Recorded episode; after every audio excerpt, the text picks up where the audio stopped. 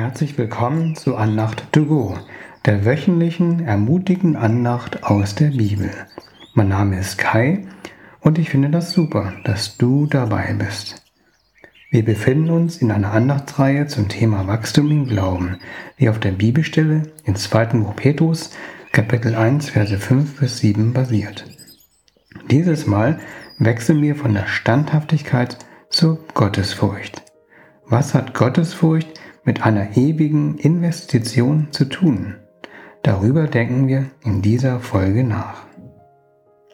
Oft verbindet man mit Gottesfurcht, dass wir Angst oder Panik vor Gott haben. Mit Gottesfurcht ist in erster Linie gemeint, dass wir Respekt vor Gott haben und über ihn ins Staunen kommen.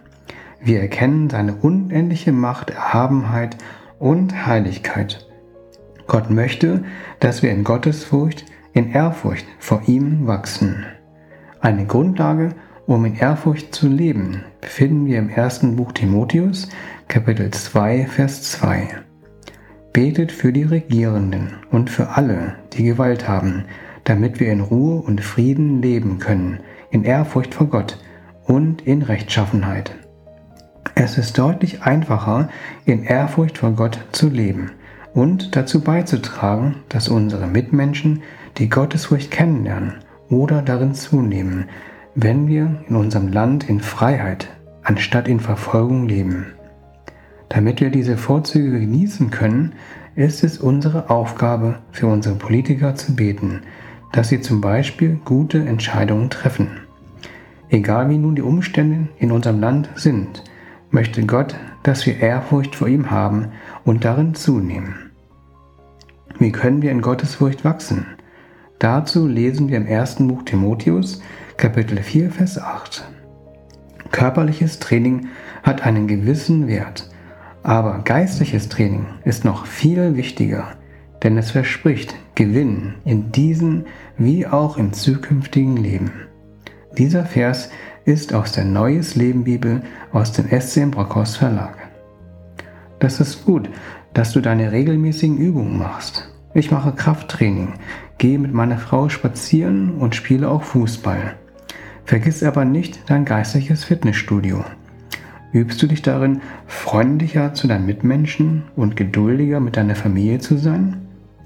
Darin zeigst du deinen Respekt gegenüber Gott, dass du respektierst, was Gott wichtig ist.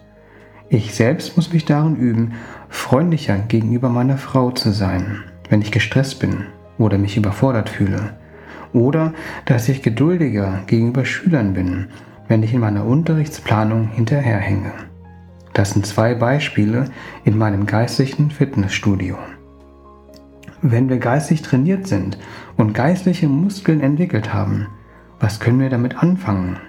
Wie möchte Gott, dass wir unsere geistlichen Muskeln einsetzen? Gott möchte, dass wir in sein ewiges Reich investieren. Im ersten Buch Timotheus, Kapitel 6, Verse 6 bis 7, lesen wir dazu in der neuen evangelistischen Übersetzung.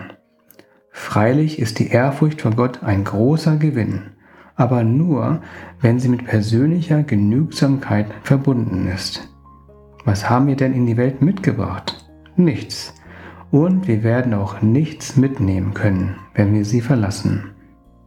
In anderen Worten ist Ehrfurcht vor Gott eine Investition in die Ewigkeit. Sie bringt uns einen großen Gewinn, der nicht gestohlen werden kann und der bis in alle Zeiten halten wird. Unsere Motivation, egal was wir tun, sollte nicht irdisch, sondern himmlisch sein. Was ist himmlisch in unserem Leben? Was sind Dinge, die ewigen Wert vor Gott haben? Am Ende kommt es auf die Seele an meine und deine Seele und die Seelen unserer Mitmenschen. Dieser Sichtwechsel hilft uns, unseren Fokus von unserem Besitz, unserem Geld oder unserem Leben, also sprich von uns, wegzunehmen und auf unseren Nächsten, auf Gott und seiner Liebe zu setzen. Das ist eine göttliche, ewige Investition. Bisher haben wir die Punkte bete, trainiere und investiere. Bete für die Regierenden, trainiere geistlich und investiere in die Ewigkeit. Und wie sehr sollen wir uns darum bemühen? Dazu finden wir im ersten Buch Timotheus, Kapitel 6, Vers 11b folgendes. Jage der Gerechtigkeit nach, der Gottesfurcht, dem Glauben, der Liebe, der Geduld und der Freundlichkeit. Wir sollen der Gottesfurcht, dem Respekt gegenüber Gott, dem Staunen über ihn nachjagen, also alle Kräfte einsetzen, die wir haben. Wenn wir für die Regierenden beten, dass wir die Freiheit haben, in Gottes Furcht, also Respekt vor Gott zu leben, und wir darin wachsen, indem wir ein geistliches Fitnesstraining machen, dann tragen wir dazu bei, dass andere diese Gottesfurcht auch bekommen und darin wachsen. Dann sammeln wir einen großen Gewinn, der ewig hält. Da lohnt es sich, alle Kräfte dafür einzusetzen. Ich bete kurz. Jesus, segne doch die Regierenden, die Politiker, die Entscheidungsträger, dass wir in Freiheit so leben können, dass wir unsere Ehrfurcht vor dir zeigen können. Hilf uns, dass wir einen Blick für die Ewigkeit bekommen und nicht nur das Irdische sehen. Richte unser Herz auf den großen Gewinn, den wir bekommen, wenn wir geistig trainieren. Zeige uns, wo wir geistig trainieren sollen und hilf uns, unsere Schwächen nicht als Entmutigung zu sehen, sondern als Möglichkeiten, geistig stärker zu werden durch deine Kraft und Hilfe. Hilf uns in Gottes Furcht zu wachsen, also dich immer mehr zu respektieren und über dich immer mehr in Staunen zu kommen. Hilf uns, immer mehr alle unsere Kräfte zu benutzen, um dieses Ziel zu erreichen. Jesus, segne uns, dass wir beten, trainieren und investieren. Amen. Danke fürs Zuhören. Ich wünsche dir in der nächsten Woche, dass du immer mehr über Gott staunst und du regelmäßig zum geistlichen Fitnessstudio gehst. Bis zum nächsten Mal.